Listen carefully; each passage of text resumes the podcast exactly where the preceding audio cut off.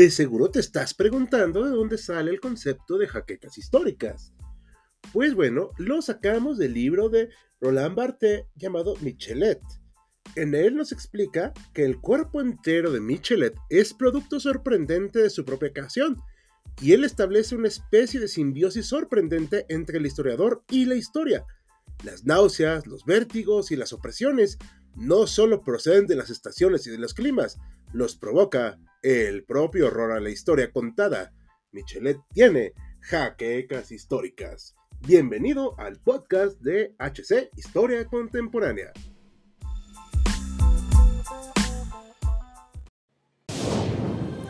Bienvenidos a HC Historia Contemporánea, la página histórica por excelencia.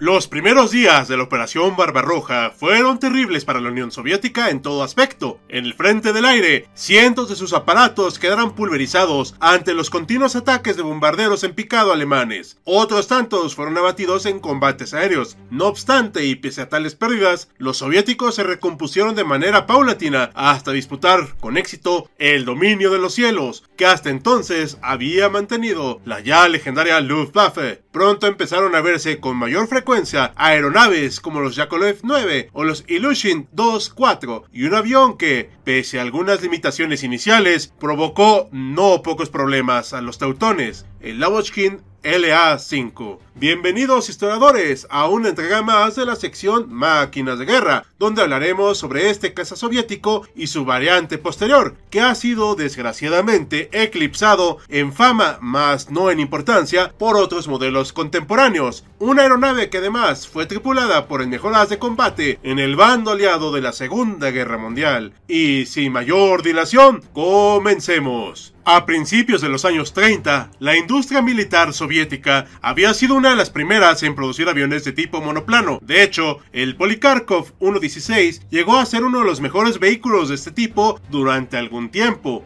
Pese a esta innovación, todavía durante el periodo comprendido entre la década de 1930 y 40, las fábricas soviéticas seguían produciendo en gran número modelos anticuados como el biplano Polikarkov 153 y por si fuera poco, las experiencias de pilotos en la Guerra Civil Española frente a los alemanes de la ya legendaria Legión Cóndor demostraron que el otro vanguardista 116 se veía crecientemente sobrepasado por el futuramente célebre Messerschmitt PF 109. Preocupados por esto y por el aumento general de la agresividad del líder del Tercer Imperio Alemán, los miembros de la cúpula soviética ordenaron llevar a cabo una actualización total de la Fuerza Aérea, iniciativa que tras algunos retrasos arrancó en 1939 y es en este punto donde entran en escena Semyon Lavochkin, uno de los principales artífices del futuro LA-5, junto con dos ingenieros, Vladimir Gorbunov y Mijail Gudnov. Estos ingenieros trabajaron en conjunto desde 1938 en un nuevo monoplano y con ello en cuenta participaron en la convocatoria lanzada por el gobierno soviético y aceleraron los trabajos de diseño para generar un prototipo. Este primer modelo, conocido como I-22, fue volado por vez primera por el piloto Alexei Nikasa el 30 de marzo de 1940 con 340 litros de capacidad y poseedor de un motor del tipo Klimov M105, el I-22 alcanzaba una velocidad de 605 km por hora. Más tarde, en diciembre de ese mismo año, se concretó un segundo prototipo, el I-301, que posteriormente fue bautizado como LAG-3, basándose en las iniciales de sus tres creadores. Poseía un fuselaje mayormente de madera y medía 8.82 metros. Su armamento consistía en un cañón automático Schwab de 20 milímetros y dos ametralladoras VS de 12.7 milímetros, situadas en la parte frontal del avión, Asimismo, tenía capacidad de carga de 200 kilogramos de bombas en sus alas. La aeronave podía alcanzar los 5.000 metros de altura y disponía de algunas otras fortalezas, como tanques de combustible a prueba de disparos, sistema antiincendios y ruedas retráctiles de forma automática, pero también adolecía en algunos otros ámbitos.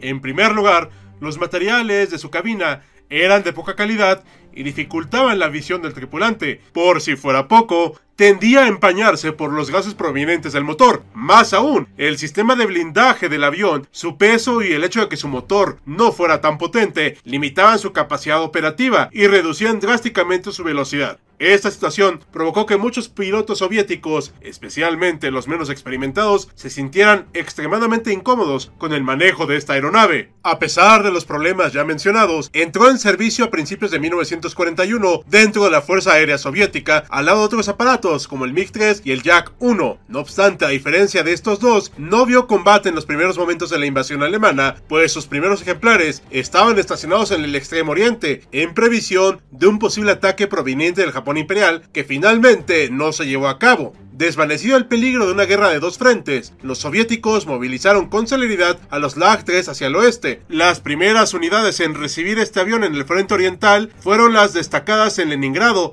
y Moscú. Lamentablemente, tuvo un pobre desempeño durante los encuentros tempranos con los cazas alemanes, fruto de sus limitaciones y a las que se sumaba el problema del sobrecalentamiento de su motor Klimov. Por si fuera poco, la adición de radios que favorecían la recepción de órdenes por parte de los pilotos provocó que el peso de la nave aumentase, mermando todavía más su velocidad y provocando un desbalance estructural. A resultas de ello, los aviadores soviéticos apodaron a este avión como el ataúd volador. Conscientes de los problemas, Lavochkin optó por mejorar el diseño, primero ayudado por Gorbunov y Gutnov y posteriormente en solitario. El que se convirtió en el LA-5 empezó siendo una nueva versión del LAG-3 con ligeras modificaciones. Sin embargo, cambios posteriores provocaron que se considerara como un modelo distinto. En primera, se le equipó con otro motor, el M82 de 4 cilindros. Asimismo, la longitud de su fuselaje fue rebajada a la altura de la cabina, lo cual implicó que sus dimensiones finales pasaron a ser las siguientes: 8.67 metros de largo, con una altura de casi 3. De igual manera, se mejoró la forma de su parte trasera para que ésta no estorbara la visión del piloto en la retaguardia. En materia de rendimiento, aumentó ligeramente su límite de velocidad máxima a 650 km por hora, pero seguía manteniéndose como avión de baja altitud, ello debido a que seguía sin poder superar los 5000 metros.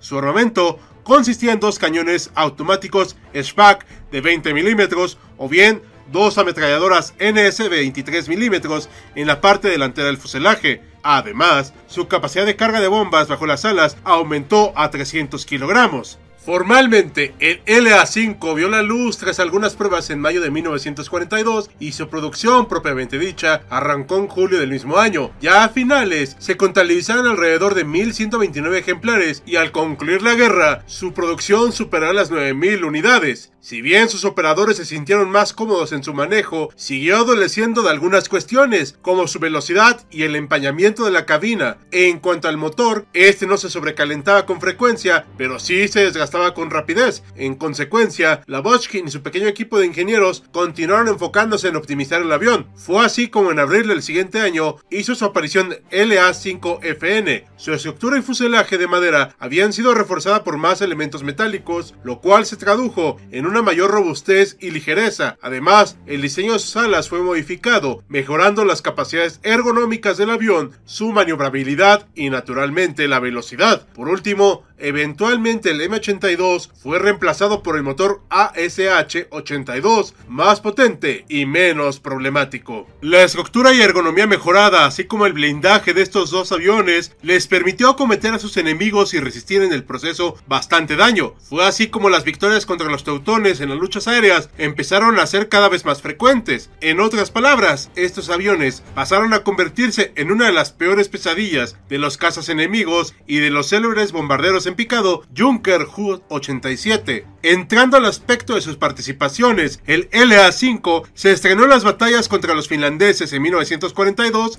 y sobre los cielos de Stalingrado. Por su parte, el LA-5FN tuvo su bautismo de fuego en abril de 1943, luchando al lado de su versión anterior y de los modelos Jack 1 y Jack 7 contra los Messerschmitt y los Focke-Wulf 190 durante la batalla de Kursk. Unos meses después, Ambas aeronaves lucharon exitosamente para mantener el control del aire y escoltar a sus propios bombarderos. Además, lanzaron abundantes ataques a tierra que contribuyeron a dificultar y finalmente frustrar el avance de los tanques alemanes. Por otra parte, no podemos dejar de mencionar a uno de los más célebres operadores de este avión. Nos referimos a Iván Koshedov, el mejor as de los aliados en la Segunda Guerra Mundial. Koshedov inició su carrera como piloto de combate en 1943 a la edad de 23 años. Desde el principio tripuló un LA-5, al cual más tarde cambió por una versión FN. A bordo de ambos aparatos libró más de 300 encuentros sin ser derribado. De estos, pudo acreditar 62 victorias sobre aparatos alemanes entre Messerschmitt, Junkers 87 y Focke-Wulf. A finales de 1944, sustituyó por tercera vez el avión de combate que utilizaba por el más moderno LA-7, descendiente del propio LA-5. Sin embargo, es indudable e innegable que supo sacar partido con creces a los primeros aeroplanos que tripuló durante la mayor parte de su participación en la guerra. En resumen, el LA-5 y especialmente el LA-5FN fueron casas que, pese a sus limitaciones, lograron tener un desempeño más que aceptable y contribuyeron desde los cielos a la victoria final de la Unión Soviética sobre los invasores alemanes.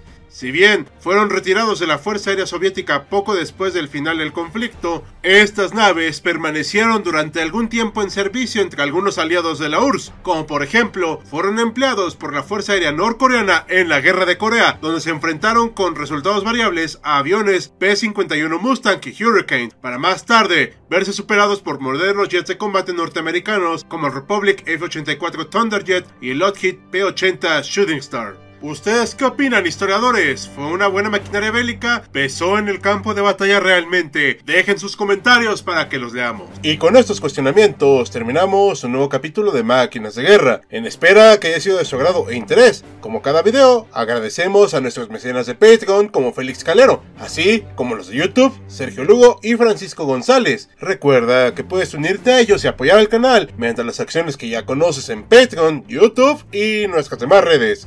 Sin nada más que añadir, con un guion de Bruno Elegante, yo soy Hal, despidiéndose con la promesa de vernos pronto en otra máquina de guerra.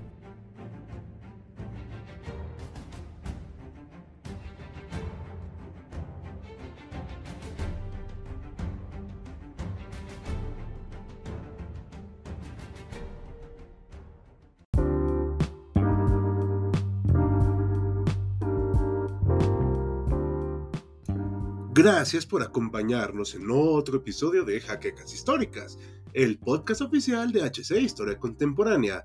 Te invitamos a sintonizarnos en el próximo capítulo.